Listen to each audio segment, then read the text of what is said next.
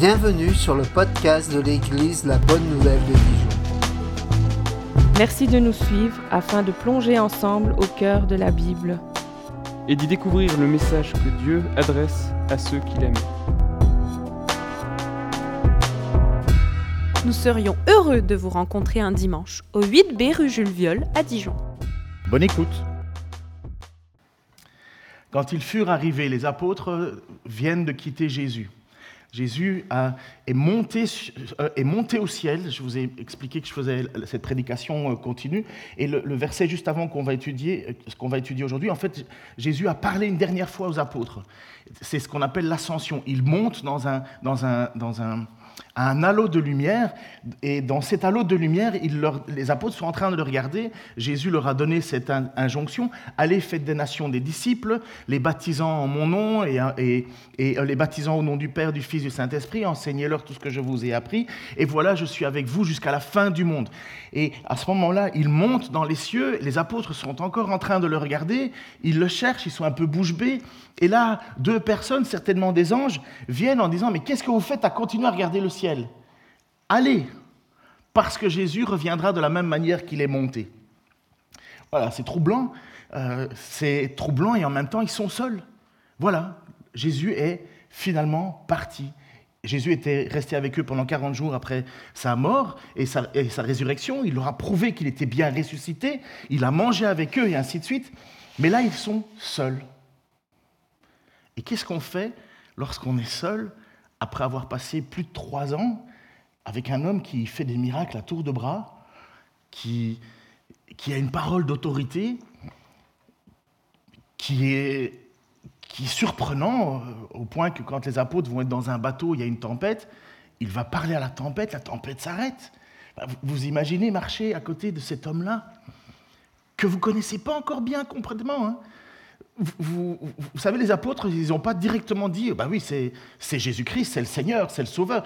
Ils avaient tout le temps des doutes. Jésus a dû leur, dû leur rappeler sans arrêt, mais vous n'avez pas beaucoup de foi. Et la foi où, l'apôtre Pierre a dit, mais tu es le Christ, le Fils du Dieu vivant, Jésus lui dit, mais c'est pas parce que tu le sais, c'est parce que mon Père te l'a dit. Mais jusqu'à la fin, même Pierre, euh, lorsque Jésus va pour mourir, il comprend pas, il veut se battre. Il veut pas que son Seigneur s'en aille, il veut rester avec lui, il veut un sauveur terrestre, là, maintenant, aujourd'hui. Et donc, imaginez, mettez-vous à la place de ces personnes qui sont là, et Jésus vient de partir. Alors, quand tu montes au ciel dans un nuage, euh, c'est pas habituel. La fois juste avant, Jésus est mort sur une croix. Et là, il voit bien qu'il y a quelque chose qui se passe. Il voit bien qu'il est parti. Alors, que font-ils? Font-ils? Eh bien, ils vont rentrer à Jérusalem. Quand ils furent alors arrivés, c'est le texte d'aujourd'hui, deux versets, 13 et 14. Quand ils furent arrivés, ils montèrent dans la chambre euh, haute où ils se tenaient d'ordinaire. Alors là, c'est un récapitulatif pour ceux qui ont déjà étudié à l'école du dimanche les noms des apôtres, mais voilà, ils sont là. C'était Pierre, Jean, Jacques, André, Philippe, Thomas, Barthélemy, Matthieu, Jacques, fils d'Alphée, Simon le Zélote et Jude, fils de Jacques. Tous, d'un commun accord, persévéraient dans la prière avec les femmes et Marie, mère de Jésus, et avec les frères de Jésus. Ils font route à Jérusalem et le texte nous dit qu'ils montent dans une chambre haute. Alors une chambre haute, c'est simplement l'étage du dessus d'une maison et ça doit être une grande maison. On ne sait pas quelle maison c'est?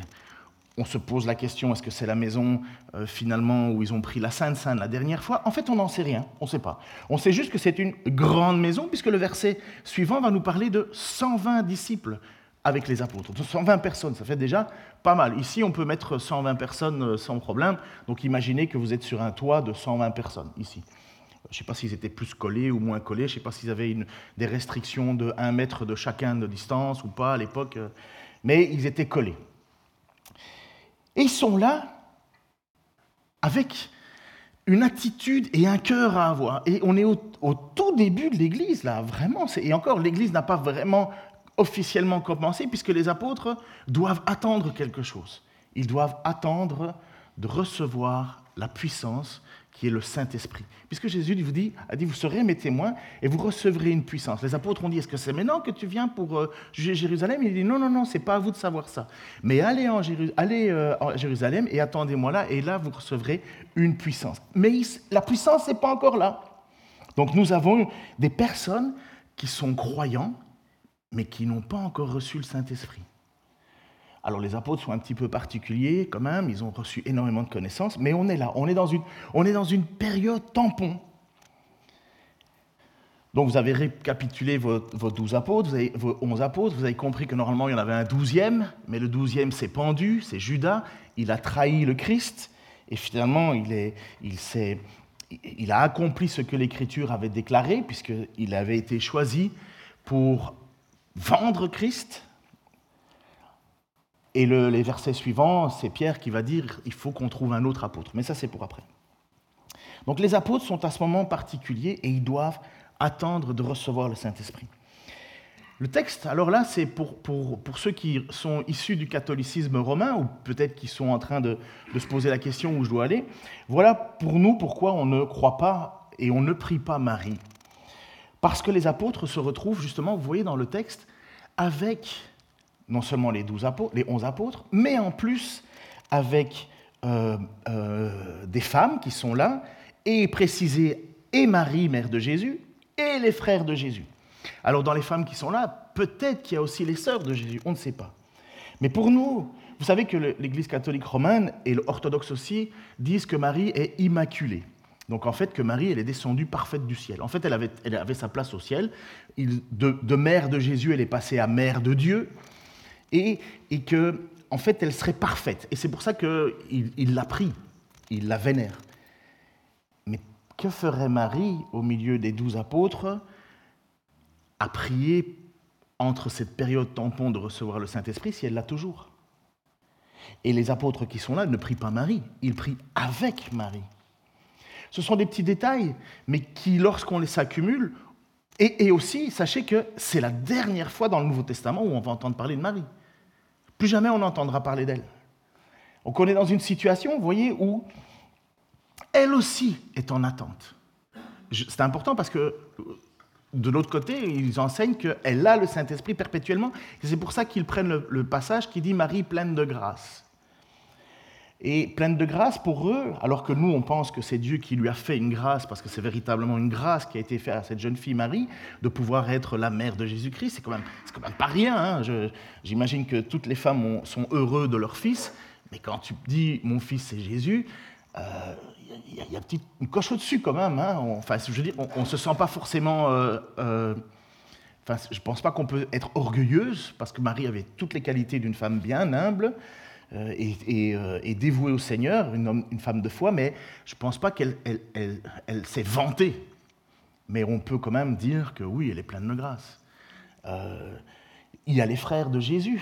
Les frères de Jésus, juste pour vous dire à quel point, à mon avis, ça devait être difficile d'avoir un frère aussi parfait, c'est qu'il nous est dit dans Jean chapitre 17, verset 12 de mémoire, que les frères de Jésus ne croyaient pas en Jésus.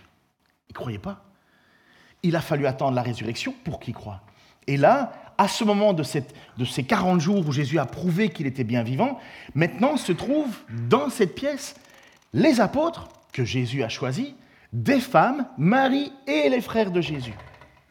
Le texte qui prouve que euh, Jésus a, parce que là aussi c'est une différence que nous avons avec l'Église catholique romaine. Alors notre but c'est pas d'exister par rapport à, nous, croyons ce que nous croyons, mais parfois c'est bien de savoir pourquoi on croit une chose et pourquoi on ne croit pas une autre chose l'Église catholique romaine et orthodoxe, et je pense tous ces mouvements-là, en fait, considèrent que Jésus n'a pas eu de frères, mais des cousins, des voisins. J'ai encore écouté et lu tout ce que je pouvais à ce sujet-là, et ils ne considèrent pas que Marie a eu des, que Jésus était un enfant, euh, euh, oui, unique, puisque son père c'est forcément Dieu, mais qu'après Marie a eu une vie normale avec Joseph. Et nous le voyons dans Matthieu chapitre 3, versets 53 à 56, où il est dit quand Jésus eut fini de raconter ses paraboles, il partit de là. Donc il est dans sa, il est il est dans sa, ville où il a passé le plus temps, la plupart de son, de son temps. Il a grandi là, la ville où il, était, où il avait vécu. Il enseignait ses concitoyens dans leur synagogue. Son enseignement les impressionnait, si bien qu'il disait D'où tient-il cette sagesse et le pouvoir d'accomplir des miracles, ces miracles? Parce que Jésus, c'est un charpentier, quoi. C'est juste un charpentier. Ils ont connu Jésus comme charpentier depuis toujours. Il a toujours été avec eux. Et, c'est exactement ce qu'ils disent. N'est-il pas le fils du charpentier? N'est-il pas le fils de Marie? Et le frère de Jacques, de Joseph, de Simon et de Jude Ses sœurs ne vivent-elles pas toutes parmi nous? D'où a-t-il reçu tout cela? Donc les voisins, le, village, euh, je ne sais pas si on peut dire plus, ils connaissent Jésus, ils connaissent les frères, les sœurs, ils connaissent Marie, ils connaissent Joseph, et ils disent, mais, d'où il vient D'où vient cette connaissance? Ben, Nous le savons d'où vient cette connaissance. C'est le Fils de Dieu. Mais les gens qui étaient proches ne le voyaient pas. C'est pour ça qu'on peut définir que le, ministère de Jésus a authentiquement commencé le jour où il y a eu le baptême euh, par, l'apôtre, par euh, euh, Jean-Baptiste et où le Saint-Esprit est descendu, sur lui comme une colombe. C'est pas que Jésus n'avait pas le Saint-Esprit, mais c'était le moment pour marquer, c'était le moment qui avait été décidé. Mais il faut savoir qu'à cette époque-là, les frères de Jésus ne croyaient pas en lui. Et là, il y a quelque chose qui s'est passé. Si bien que Jacques va devenir un des responsables de l'église de Jérusalem. C'est pas rien. Mais ça montre qu'on est dans une période très particulière. On est dans une période où l'esprit n'a pas encore été dominé, mais les gens vivent avec la connaissance, avec un espoir, avec une, une force personnelle, puisque l'esprit n'est pas encore là. Donc, comme je vous ai dit, les frères de Jésus n'ont pas encore, euh, euh, n'avaient pas cru, mais là ils sont présents. Et une chose aussi, euh, donc je vous ai dit que pour euh, les catholiques euh, pensent qu'il faut prier Marie, et nous voyons que les apôtres ne le font pas, mais ils prient avec. il ne faudrait pas trop non plus diminuer Marie. Hein. Marie, c'est quand même, si, elle pouvait me donner quelques conseils dans la vie, je serais très très heureux. Hein. Bon, mais là, elle est décédée, on la reverra au ciel. mais il faut faire attention, on n'est pas anti-Marie, on est anti-prière pour Marie. Mais maintenant, il faut se focaliser sur ce petit passage. Et un mot puissant, comme je vous ai dit, le mot grec que vous avez déjà retenu, qui est Homo, tout le monde sait ça aujourd'hui, c'est à la mode Toumaton. D'un commun accord. Acte 1, 14a. Homo-toumaton. Homo, ça veut dire homme. Hein. Homo-toumaton. Donc euh, je pense que je vous l'ai même écrit pour ceux qui, voilà, pour ceux qui veulent revoir leur grec. Euh, c'est, euh, vous avez le O, le M, le O, le T, le U, le Ma, le A, le T, le O, le homotumaton. C'est bon? J'ai commencé l'arabe la semaine passée, c'est beaucoup plus compliqué. Hein. Euh, je ne sais même pas si je vais m'en sortir. Mais euh, comme vous savez que je veux faire Dijon-Dakar à vélo et traverser le Maroc, j'ai besoin d'apprendre un peu l'arabe. Mais même les lettres, je ne les comprends pas. Il y a des lettres avec euh, un point, deux points, trois points. Euh, ça fait. Enfin bon, bref. Et en plus, ils écrivent en calligraphie. J'ai demandé au prof, mais est-ce qu'il faut que j'achète une plume doigt pour écrire? Parce que c'est trop compliqué. Il dit non, non, non, ça c'est l'écriture usuelle. Mais nous, on écrit comme ça. Je dis, ben encore un autre truc. Ben voilà, j'étais déjà perdu, mais là, je suis complètement perdu. Mais très sympa, le gars. D'un commun accord, tous ensemble, tout entier, d'un seul esprit, d'un seul cœur, avec la même passion, unanimement. Voilà le mot homotumaton. Comme un accord, tous ensemble, tout entier, d'un seul esprit, d'un seul cœur, d'un commun accord, avec la même passion unanime. Ce mot grec se retrouve douze fois dans le Nouveau Testament, mais particulièrement dans le livre des Actes. Ce qui nous aide à comprendre c'est quoi une église. C'est quoi une assemblée qui se réunit dans l'attente de Christ c'est composé de deux mots, euh, homotumaton, c'est de passion, avec passion, et à l'unisson. Et pour ceux qui font de la musique, c'est plutôt l'image d'une... C'est une image musicale qui parle de notes jouées en harmonie. C'est ce qu'on a entendu aujourd'hui. En fait, ce sont des choses différentes, mais qui assemblées donnent un, un son bien agréable, comme les instruments d'un grand concert sont placés sous l'autorité d'un chef d'orchestre, le Saint-Esprit réunit ensemble les vies des membres de l'Église de Christ. Et tant mieux qu'on est tous différents, hein. c'est pas mal, hein, parce que si tout le monde était comme moi, d'abord ce serait insupportable, pour moi déjà, et puis pour l'autre qui serait comme moi, on ne se supporterait pas. Mais euh, on a besoin des qualités, des forces et les, talents des uns des autres. Et euh, en même temps, c'est toute une, grâce de voir que le Saint-Esprit rajoute dans son Église. Rien que faire le portrait des apôtres, c'est pas mal. Hein. Vous avez des gens qui sont des super impulsifs, vous avez des doux, vous avez des peureux, vous avez des anxieux, vous avez des gens qui doutent. Mais voilà, Christ les a appelés. Mais cette passion et ce homotunaton, c'est ce qui devrait caractériser une église encore aujourd'hui. Ça a été le fondement, ça a été le point de départ. Et je vous ai dit qu'il y avait un texte que j'avais utilisé euh, euh, à l'époque donc au Québec pour lancer cette campagne de 40 jours pour l'essentiel. Et ça se trouve dans le texte qu'on va lire en ce moment, Acte 2, 41-47. C'est la naissance de l'Église. L'apôtre Pierre vient, donc il vient d'avoir l'effusion de l'Esprit, ils sont sortis dans la rue, après, après qu'il y ait eu, c'est comme des flammes de feu qui étaient sur eux, ils sont sortis dans les rues et ils ont commencé à parler toutes sortes de langues énormément de langues que les gens pouvaient comprendre. Ce n'est pas la glossolalie, comme on appelle, euh, où, les gens pourraient euh, parler une espèce de langue d'ange incompréhensible. Non, les gens qui sont là, ils entendent bien dans leur propre langue. Ils entendent, c'est un miracle qui est en train de se passer. Et, là, et, même les gens disent, mais ils sont fous, ils sont sous, c'est pas possible. Et, euh, et Pierre dit, non, non, c'est la prophétie de Joël qui est en train de s'accomplir. C'est ce que Jésus a promis, je vous enverrai le Saint-Esprit. Ça sera pour plus tard, hein, quand on arrivera euh, au chapitre 2, 41-47. À l'allure où on va, ça va être long. Mais, euh, mais il y a quelque chose qui se passe. Et surtout, il y a une réaction. L'Église vient de naître. Si vous cherchez l'origine de l'Église, on peut dire que l'Église, c'était avant la fondation du monde, puisque Dieu nous a choisis avant la fondation du monde, Éphésiens, mais c'est là que ça se passe, c'est là le début. Ceux qui acceptèrent sa parole. Donc c'est quoi l'Église? Ceux qui acceptèrent la parole. La parole de qui À ce moment-là, ben de Pierre, qui parle de qui? De Jésus. Et en ce jour-là, furent environ ajoutées 3000 âmes. C'est d'un coup, pour ceux qui sont contre les grandes églises, vous avez un problème avec ça. Moi, je ne suis pas contre, mais ça doit se gérer, ils étaient 12. Ils persévéraient dans l'enseignement des apôtres. Persévérer. Dans la communion fraternelle il faut revenir avec toujours le mot persévérer. Il persévérait dans l'enseignement des apôtres. Il persévérait dans la fraction du pain. Il, euh, dans la communion fraternelle. Il persévérait dans la fraction, fraction, du pain. Ce qui est probablement la Sainte Sainte, mais on ne peut pas le, le certifier. Et il persévérait dans la prière. La crainte s'emparait de chacun. Ça aussi, c'est un truc qu'on oublie. La crainte, ça peut être très salutaire il se faisait beaucoup de prodiges et de signes par la main des apôtres ou par les apôtres. Le texte précise que c'est par les apôtres. Ce n'est pas tous les chrétiens qui faisaient des miracles. Ça ne veut pas dire que c'est impossible, mais ce n'est pas tout le monde qui le fait. Et là, particulièrement, c'est les apôtres. C'est eux qui ont reçu pour le moment la promesse de la puissance. Tous ceux qui avaient cru, donc ils ont entendu sa parole, ils ont cru, étaient ensemble et avaient tout en commun.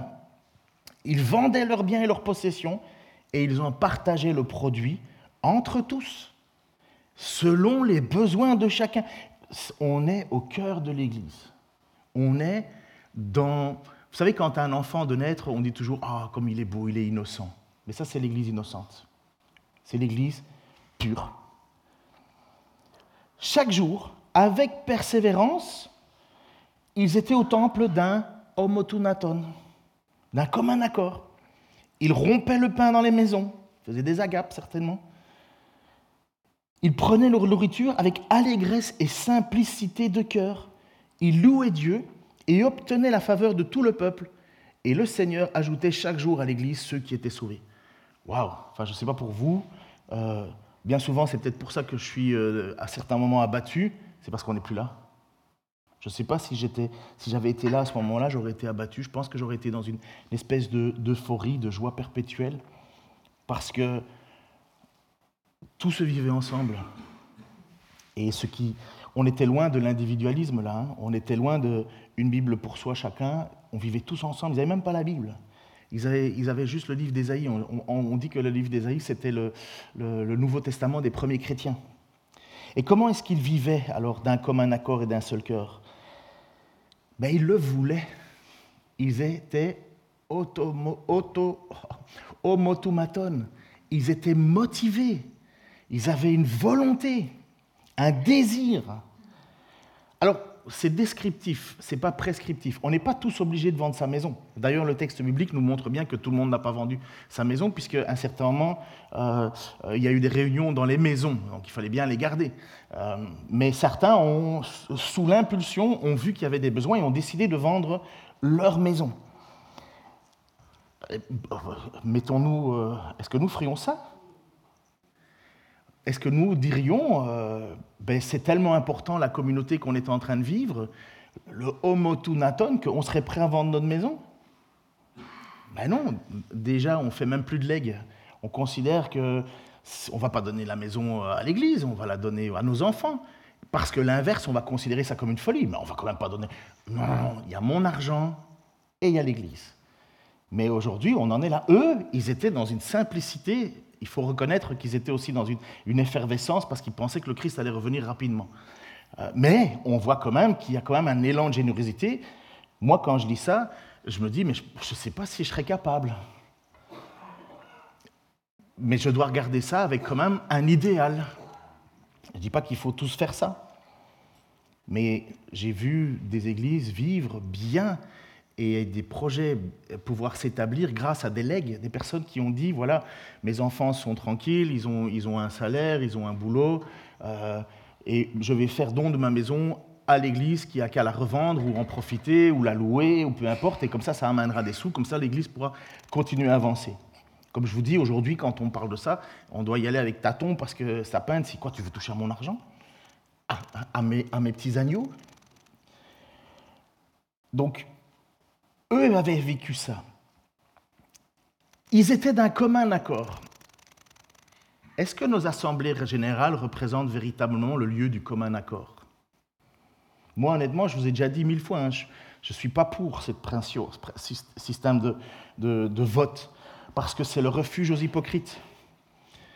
Et euh, s'il y a bien un truc que Christ n'aime pas, c'est ça. Mieux vaut dire oui, oui, que ton oui soit oui et que ton non soit non. Mais eux vivaient justement avec cette idée d'un commun accord, une pensée. Ils avaient un but, une vision. C'est souvent ça qui détruit l'Église, hein, vous le savez, hein, c'est l'inverse, c'est justement le manque d'unité. Ils étaient en petits groupes, ils se réunissaient en petits groupes pour manger ensemble, pour vivre des choses ensemble. Nous, c'est notre grande lutte, à vous, à moi, à moi, à vous. C'est notre grande lutte de l'individualisme. Et, c'est compliqué de, de, faire l'effort de dire moi je privilégie le ensemble. Il y en a certains, c'est naturel, ils, veulent, préfèrent être avec les autres que tout seul. Il y en a d'autres, aujourd'hui, ils luttent avec juste le fait de ressortir de chez eux. Parce qu'on a le culte du nous, on a le culte du moi. Et ce n'est pas, pas juste pour nous ici ou la France, c'est dans le monde entier, malheureusement. Peut-être moins chez les gens qui, ont, qui sont pauvres. Peut-être moins chez les gens qui, peuvent, qui ont besoin des autres, qui ont besoin du support des uns des autres. Mais nous, c'est notre complication. C'est notre, le milieu dans lequel on vit, et c'est pour ça qu'on a besoin d'entendre un texte comme ça qui nous parle de persévérance. Et puis, le lieu central de la vie de l'Église, c'est quoi? C'est la prière. C'est les réunions de prière. Alors, c'est vrai qu'on a tous des dons, on a tous des qualités, mais nous sommes tous, et nous avons tous besoin de, crier à Dieu pour que Dieu vienne faire son œuvre parmi nous, nous utiliser. Il faut que Dieu nous dirige. Il faut à la fois qu'il soit celui que l'on suit, mais en même temps celui qui nous pousse. Et c'est ça la puissance du Saint-Esprit dans la vie de quelqu'un. Et, et, cette persévérance, honnêtement, pour moi, c'est une lutte. J'imagine pour vous aussi. C'est une lutte. Dans nos couples, c'est une lutte parfois aussi de. Et c'est pour ça que, à cause de la dureté des cœurs, les gens se divorcent. Élever des enfants, c'est une lutte aller au boulot, j'ai commencé un nouveau boulot. Mais la France, pardon, je vais, être honnête, mais, mais bande de râleurs perpétuels. Je me dis, mais quel environnement toxique Quelle toxicité Tout le monde parle dans le dos de tout le monde. C'est ah, ça faisait longtemps, hein, mais je n'avais pas connu ça au Québec. Et euh, je me dis, mais l'Église, ça doit être alors le lieu où on n'est plus obligé de vivre comme ça, quoi. On n'est plus obligé de supporter les coups, les contre-coups, les, les, Oh là là là là, c'est... L'Église, justement, c'est le havre de paix. Et il y avait euh, Bill Hybels qui avait écrit un livre qui, le titre c'était... Ah non, c'est Larry Crabb qui avait The safest place in the world, la place la plus sûre sur terre pour un chrétien, c'est l'Église. Mais il le faut, c'est une lutte, on doit le faire. La persévérance, c'est quoi selon la Bible? Alors j'ai la, la, définition du, Larousse, vous allez voir, ils ne se sont pas trop foulés, mais j'ai quand même pris la, définition, du dictionnaire biblique. Donc c'est le nouveau dictionnaire biblique de Saint-Légier, Suisse Édition Emmaüs 92. Euh, page 1013 pour ceux qui suivent. Persévérance, ténacité, donc c'est dans le cadre des chrétiens, ténacité face au découragement ou à l'opposition. Dans l'Ancien Testament, le peuple d'Israël a attendu pendant des générations l'accomplissement de promesses que beaucoup de croyants n'ont jamais pu voir, car ils n'ont pas vécu assez longtemps. La promesse de Dieu à Abraham a nourri l'espoir des Hébreux des siècles avant qu'ils rentrent dans le pays de Canaan, donc dans la, terre promise. La leçon apprise au désert, alors que l'amour initial du peuple pour Dieu s'affaiblissait, ne fut pas oubliée. Les prophètes regardèrent toujours au-delà des échecs et des drames vers un avenir glorieux. Ce que nous nous attendons, c'est le retour de Christ. Eux, ils attendaient de pouvoir rentrer dans le pays promis. Dans le Nouveau Testament, le nom grec désigne la prière persévérante des chrétiens. La persévérance, c'est la prière. Le verbe souligne, ah, magnifique, le verbe souligne la constance de la vie chrétienne, en particulier dans la vie de prière. Dans plusieurs autres passages, les croyants sont exhortés à persévérer dans la prière. Dans l'Épître aux Hébreux, l'auteur utilise même une image d'une course pour appeler les chrétiens à endurer la persécution afin de remporter le prix qui est la vie éternelle. Et le Larousse, pour la question de persévérer, dit c'est demeurer ferme pardon, et constant dans un sentiment, une résolution, durer longtemps, et ça j'adore, en dépit de tout. Voilà c'est quoi l'Église, ce qu'est l'Église? Voilà ce qui s'est passé dans cette chambre haute. Jésus vient de partir, il n'y a pas encore l'effusion de l'Esprit, les apôtres sont là, et ils font une chose, ils persévèrent dans la prière. Ils persévèrent dans la prière. C'est vraiment, selon moi, le moment le plus agréable de la vie de l'Église, c'est les rencontres de prière, où finalement on s'assit tous ensemble et on est à nu devant Dieu, sauf ceux qui aiment bien prier pour s'entendre et se faire entendre. Euh, ça sert à rien, hein. Dieu ne prend pas de plaisir à ça. Mais ceux qui prient et qui crient à Dieu, j'ai besoin de toi. Ça, c'est le moment où finalement on est en, connexion totale avec Christ. Vous savez ce que Christ fait en ce moment aux cieux? Connaissez le texte de l'Hébreu Il intercède pour nous. Il prie constamment. Il ne s'est pas arrêté de prier en disant voilà, tout est accompli, basta, basta. Il prie. Il prie pour toi en ce moment. Il prie quand tu, il se présente devant Dieu avec les trous dans ses mains lorsque tu demandes pardon pour tes fautes lorsque tu te repens, il prie. Il continue à être le sacrifice vivant devant Dieu qui te présente parce qu'il sait très bien que nous sommes de faibles conditions. Comme il est dit à un certain moment, vous savez que Jésus était dans le jardin de Gethsemane, il avait demandé à ses apôtres et surtout Pierre et Jean, euh, priez, euh, euh, veillez, priez, parce que moi je vais aller, je vais aller lutter dans la prière. Et les apôtres ils se sont mis à dormir une fois, deux fois, et Jésus a dit ceci, l'esprit est bien disposé, mais la chair est faible. Et bien souvent, c'est ça. Et Paul va dire que le mal qu'il ne veut pas faire, il le fait, et le bien qu'il voudrait faire, il ne le fait pas. Et finalement, comment est-ce qu'on peut se sortir d'une situation si culpabilisante En priant et en demandant pardon. Et nous avons l'assurance que nous avons un défenseur, un avocat dans les cieux. Je ne peux que prendre et, m'inviter moi-même à ça, à cette persévérance. Je ne peux pas vivre ma vie autrement, même si je dois y aller difficilement, je dois persévérer. L'Écriture m'encourage même à être joyeux. Soyez tout le temps joyeux. La barre est haute. Hein. Mais est-ce que j'ai vraiment envie de vivre autrement? Est-ce que j'ai vraiment envie de vivre l'Église autrement? Est-ce que vous n'avez pas, vous aussi, envie de vivre l'Église plus dépouillée de tous les artifices? De vivre quelque chose de, pur comme à l'origine? Ça demande un effort, ça demande d'abord d'être homotumaton, ça demande d'être d'abord d'un commun accord, ça demande de, beaucoup de grâce, de se pardonner les uns les autres.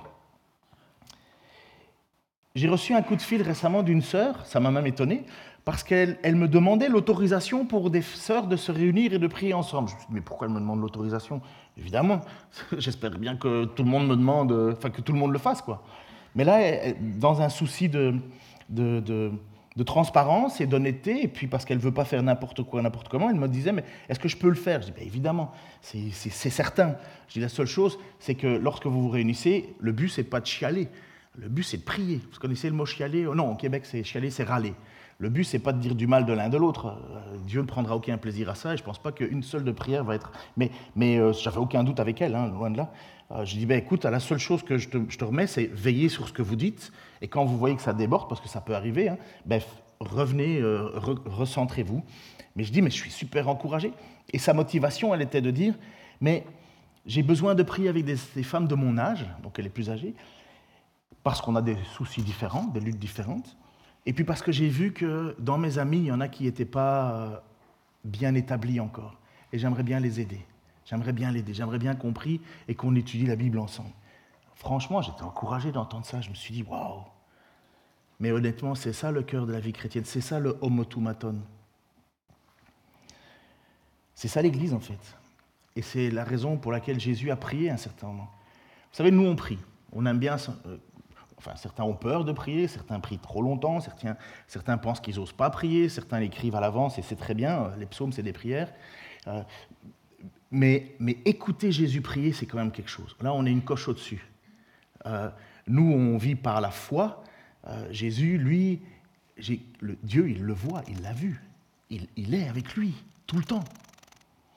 Et à un certain moment, il va, et je trouve ça tellement profond, et c'est important, je vais terminer avec ça, c'est important de, que l'on écoute ce que Jésus a prié pour toi. C'est comme si un dimanche matin, on, ouvrait, comme l'avait Franck, le moment de prière et on entendrait quelqu'un prier cela.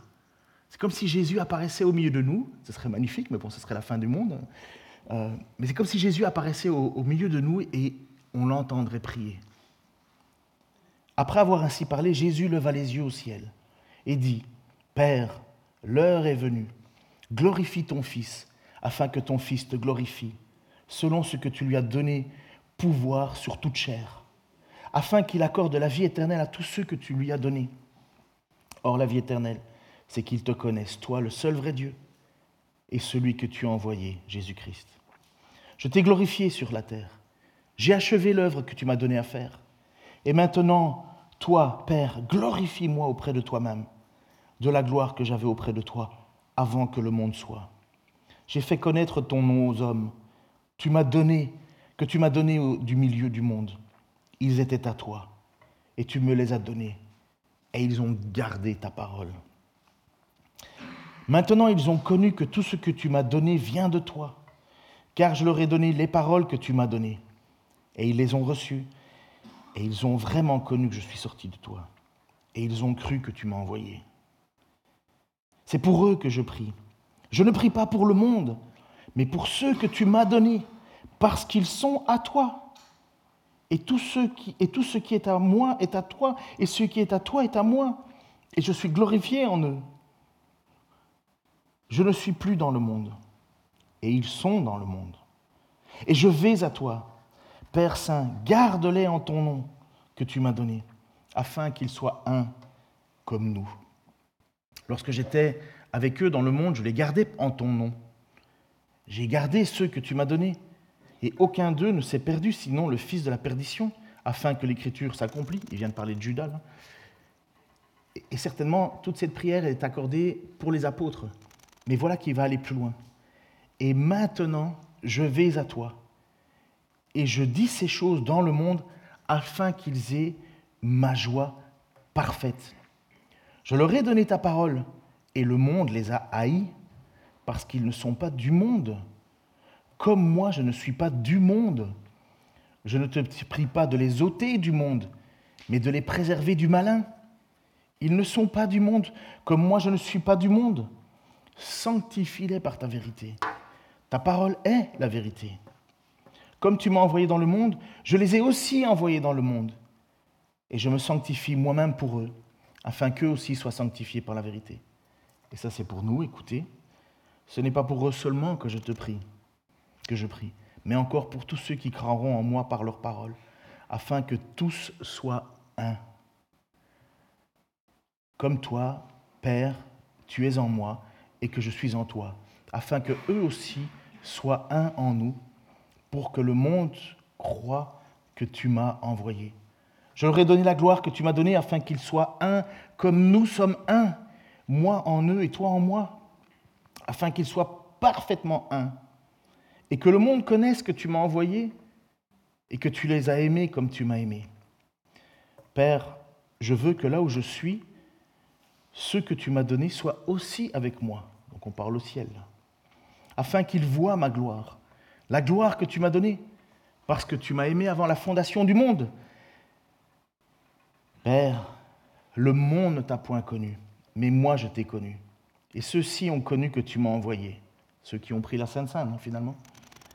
Je leur ai fait connaître ton nom et je leur ferai connaître, afin que l'amour dont tu m'as aimé soit en eux et que je sois en eux. Dieu nous aime de la même manière qu'il a aimé Jésus. Vous vous rendez compte ce qu'il vient de dire? Je, te leur ai, fait connaître ton nom et je leur ferai, et je leur ferai connaître, afin que l'amour dont tu m'as aimé soit en eux, l'amour dont Dieu a aimé Jésus soit en nous et que je sois en eux.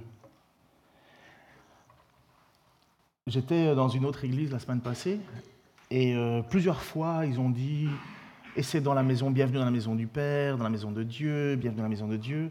Et à un certain moment, quand j'ai dû prêcher, je lui ai vous savez, vous, faites une erreur en disant ça. C'est pas la maison de Dieu ici. La maison de Dieu, c'est chaque chrétien. C'est là où vit le Saint-Esprit. Le Saint-Esprit n'est pas dans les pierres ici. Bah, si le Saint-Esprit est dans ces pierres, il y a encore beaucoup de problèmes, hein, beaucoup de choses à régler. Déjà le chauffage. Non, le Saint-Esprit est en nous. C'est nous le temple de Dieu. C'est nous qui avons de la valeur pour Dieu. C'est nous qui devons faire attention à notre manière de vouloir vivre l'homotumaton. C'est nous qui devons réfléchir à nos pensées, à nos attitudes, à nos cœurs. Si je suis abattu, c'est à cause de l'attitude de certains ici. Je ne veux pas aller par quatre chemins. Hein mais vous aurez une responsabilité devant Dieu. Et j'aurai une responsabilité devant Dieu. Et toutes les églises auront une responsabilité devant Dieu. C'est pour ça que l'Épître aux Hébreux dit de vous soumettre à vos responsables. Je ne demande pas ça, hein. c'est volontaire. Afin qu'ils n'accomplissent pas le service en pleurant, ce qui vous serait d'aucune utilité, dit l'Épître aux Hébreux. Mais je sais qu'on est, des personnes, des êtres faillibles. Je le sais personnellement moi-même. Je sais que je dois lutter contre ma chair, contre mes, mes, pensées, contre mon cœur. Euh, il y a des fois où je fais le mal sans même m'en rendre compte. Mais ça, c'est le constat. On est tous pareils. Il n'y a personne de parfait. Mais qu'est-ce qu'on fait après? Qu'est-ce qu'on fait après avec ça? Et comment on vit ce, cette prière que Jésus a décidé de prier pour nous? Afin que l'amour dont tu m'as aimé soit en eux et que je sois en eux. Ça veut dire que d'une manière ou d'une autre, je dois veiller à ce que je suis. Tu dois veiller à ce que tu es. Tu dois veiller à tes pensées. Je dois veiller à mes pensées. Je dois faire tout pour être exactement à la hauteur de ce que Christ me demande. Premièrement, la persévérance. Des jours difficiles, vous en avez tous, j'en ai, on en a tous, mais on ne peut pas rester là-dedans vous le savez, hein, je vous invente rien. Mais en même temps, nous sommes le seul endroit au monde où Dieu a décidé que nous pourrions le voir par l'unité que nous avons. Cette unité, c'est une lutte, mais c'est un effort. Et comment on le met en pratique, cette unité? Comment on le met en pratique? Déjà, en, en s'intéressant aux autres, aux frères et sœurs. Pourquoi est-ce que je dois m'intéresser aux frères et sœurs? Mais parce que Dieu l'a choisi. Parce que Dieu l'a choisi. Parce que Dieu a décidé de, de, prier pour ceux que tu m'as donnés. Je ne te prie pas pour le monde, mais je te prie pour ceux que tu m'as donnés. Donc quand tu, tu vas vers quelqu'un qui, qui manifeste Jésus-Christ dans sa parole, dans sa volonté, mais tu, tu sais que c'est une grâce. Il est la preuve vivante de l'amour de Dieu.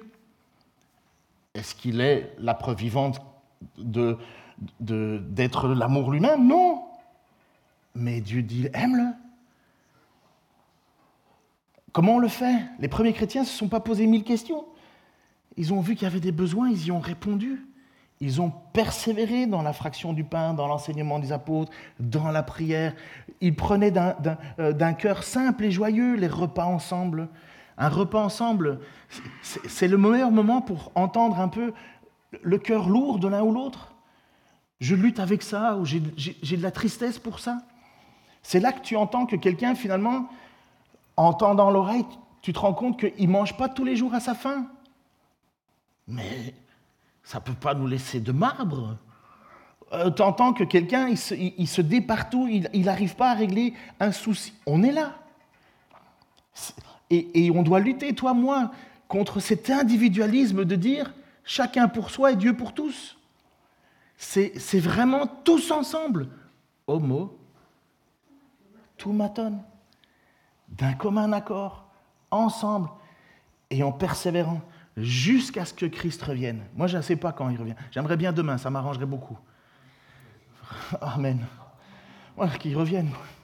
Et Jésus nous encourage dans les- dans l'évangile- dans- dans l'Apocalypse à prier Viens, Seigneur Jésus, viens, reviens. J'entends les prières des uns des autres, hein, les luttes qu'on a tous. On sera délivré le jour de son retour. Mais quel cœur trouvera-t-il? Seigneur, tu es notre conseiller, notre défenseur, notre avocat. C'est toi qu'on l'on prie, Seigneur, lorsque on va pas bien, lorsqu'on est fatigué, lorsqu'on est abattu, lorsqu'on est triste, lorsqu'on est déçu de soi, lorsqu'on est blessé, affecté. C'est vers toi que nos prières vont venir, Seigneur. Tu connais nos sentiments. Tu as marché au milieu de nous, tu les as vus. Tu as vu, Seigneur, la méchanceté de l'homme. Tu as vu, Seigneur, euh, l'hypocrisie religieuse. Tu as vu la dureté des cœurs, Seigneur, égoïstes. Tu as vu les pauvres rejetés, mis à l'écart. Tu as vu les faibles être écrasés. Et tu nous demandes de patienter jusqu'à ton retour, lorsque tu feras toute justice. Tout genou fléchira devant toi. En attendant, Seigneur, je te prie pour nous, pour cette petite église, pour que tu nous mettes à cœur, Seigneur, cette persévérance dans la prière, cette persévérance dans l'unité, cette persévérance sur ta grâce. On ne la mérite pas, personne d'entre nous. Mais l'Église, c'est ton projet. C'est toi qui en es le chef. Aide-nous, Seigneur, à être euh, en accord avec ce que tu dis. Aide-nous, Seigneur, à aller plus loin, à te servir, Seigneur, avec persévérance et joie. Et je te le demande pour moi, Seigneur, euh, parce que j'en ai besoin et parce que à qui est-ce que j'irai d'autre que toi? Je te prie pour ceux qui travaillent tous les jours dans un monde, c'est vrai, toxique, Seigneur, avec des collègues de travail qui peuvent être euh, durs, mesquins. Que tu leur donnes de pouvoir euh, briller au milieu de tout cela. Que tu puisses leur donner de la persévérance, du courage. Un jour, tout cela va disparaître, Seigneur. Tout fondra, tout sera dis- disparu dans les flammes. Et tu recréeras, Seigneur, un nouveau monde, une nouvelle terre où la justice habitera. Et on l'attend avec espérance, avec impatience. En attendant, Seigneur, permets, permets-nous de vivre un avant-goût déjà dans l'Église. Parce que je sais que tu pries pour ça. Amen. Il y a encore des chants?